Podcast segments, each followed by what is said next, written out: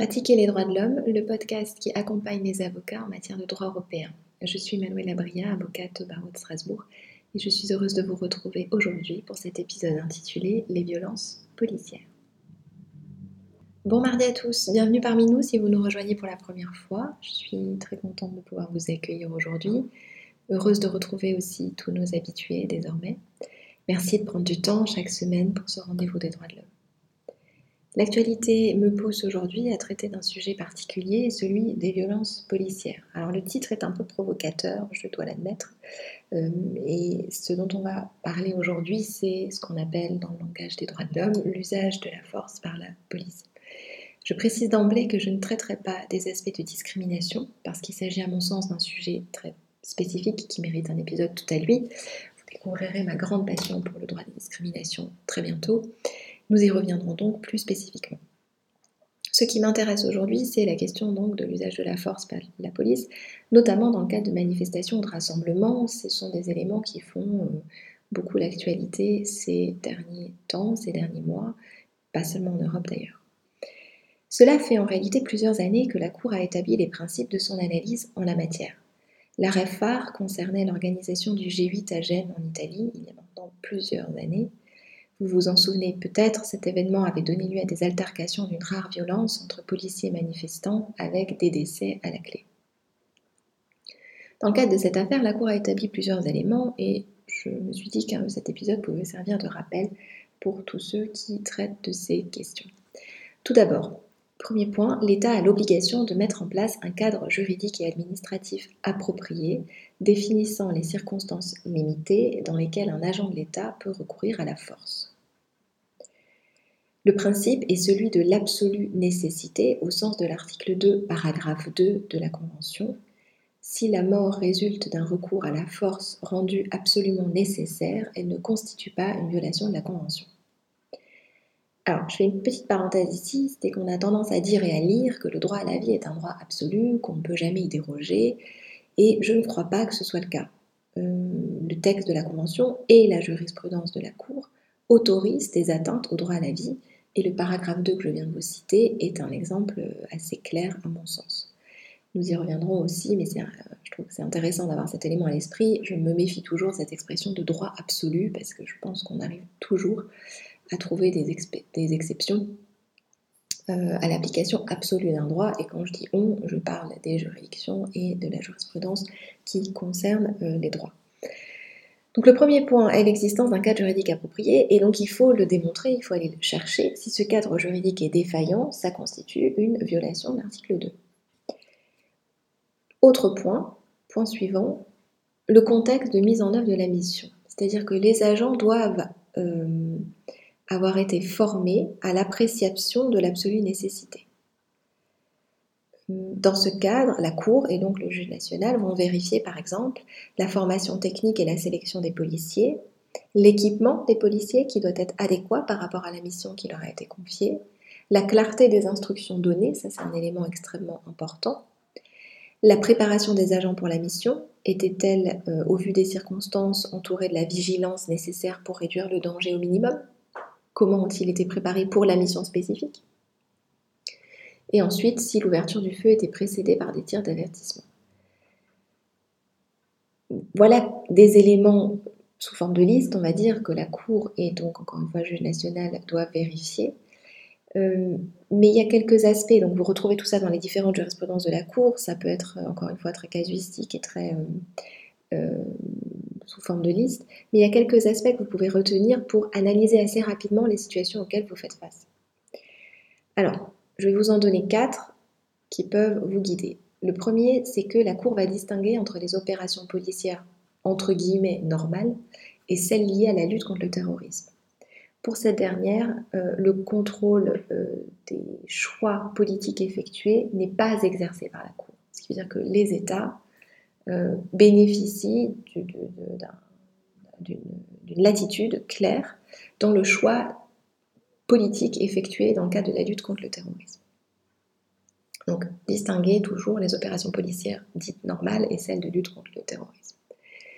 Le deuxième élément, c'est que la Cour a bien conscience qu'elle analyse les éléments a posteriori.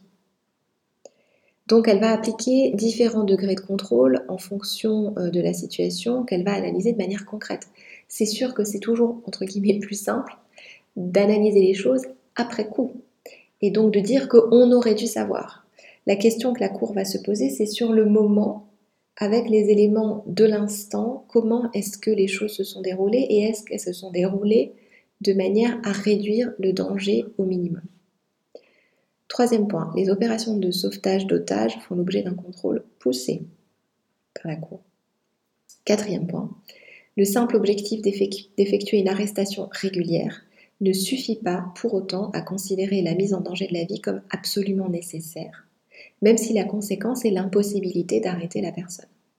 Ça signifie que dire que l'objectif est d'arrêter de manière tout à fait régulière une personne euh, ne suffit pas à considérer que la mise en danger de la vie était absolument nécessaire. L'absolue nécessité ne peut pas découler de la nécessité d'arrêter une personne de manière régulière même si la conséquence pratique de tout cela est qu'en fait, on ne peut pas arrêter la personne. Euh, donc ces quatre aspects sont importants. Donc on distingue les opérations policières normales et celles de lutte contre le terrorisme. Pour cette dernière, le contrôle des choix politiques n'est pas euh, fait par la Cour. Deuxièmement, la Cour a bien conscience qu'elle analyse les éléments a posteriori.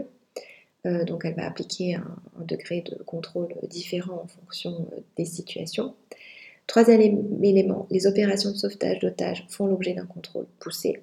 Et troisième point, l'objectif d'effectuer une arrestation régulière ne suffit pas à caractériser euh, l'absolue nécessité. Voilà pour l'article 2. Les affaires de violence policière peuvent aussi mobiliser l'article 3 de la Convention et l'interdiction de la torture et de traitement inhumain ou dégradant. Certains des éléments étudiés pour l'article 2 vont être aussi étudiés dans le cadre de l'article 3, tout ce qui concerne la législation, le contexte, la préparation, les instructions qui ont été données, etc. Tous, ces éléments sont euh, à prendre en considération aussi au regard de l'article 3 de la Convention. Mais un point doit être précisé, c'est que la Cour va regarder de manière spécifique si la législation interdit la torture. Il s'agit du premier point d'analyse pour constater ou non la violation de l'article 3. Il doit y avoir des dispositions pénales efficace et spécifique. Et le contexte sera ensuite déterminant dans la suite de l'analyse. L'un des premiers arrêts a exprimé le point de contexte euh, concernait la Suisse. La Cour a analysé la situation dans le détail et pris en compte la dangerosité de la personne que la police voulait arrêter pour ne pas constater de violation de l'article 3 malgré euh, un constat quand même d'une arrestation, on va dire, extrêmement musclée la, Cour peut aussi constater euh, l'existence d'un problème structurel. On en parlait lors du dernier épisode par rapport à la surpopulation carcérale. Euh, mais le, constat d'un problème structurel en matière de violence, on va dire habituelle et généralisée des forces de l'ordre, c'est quelque chose que la Cour peut être amenée à, dérouler dans son raisonnement.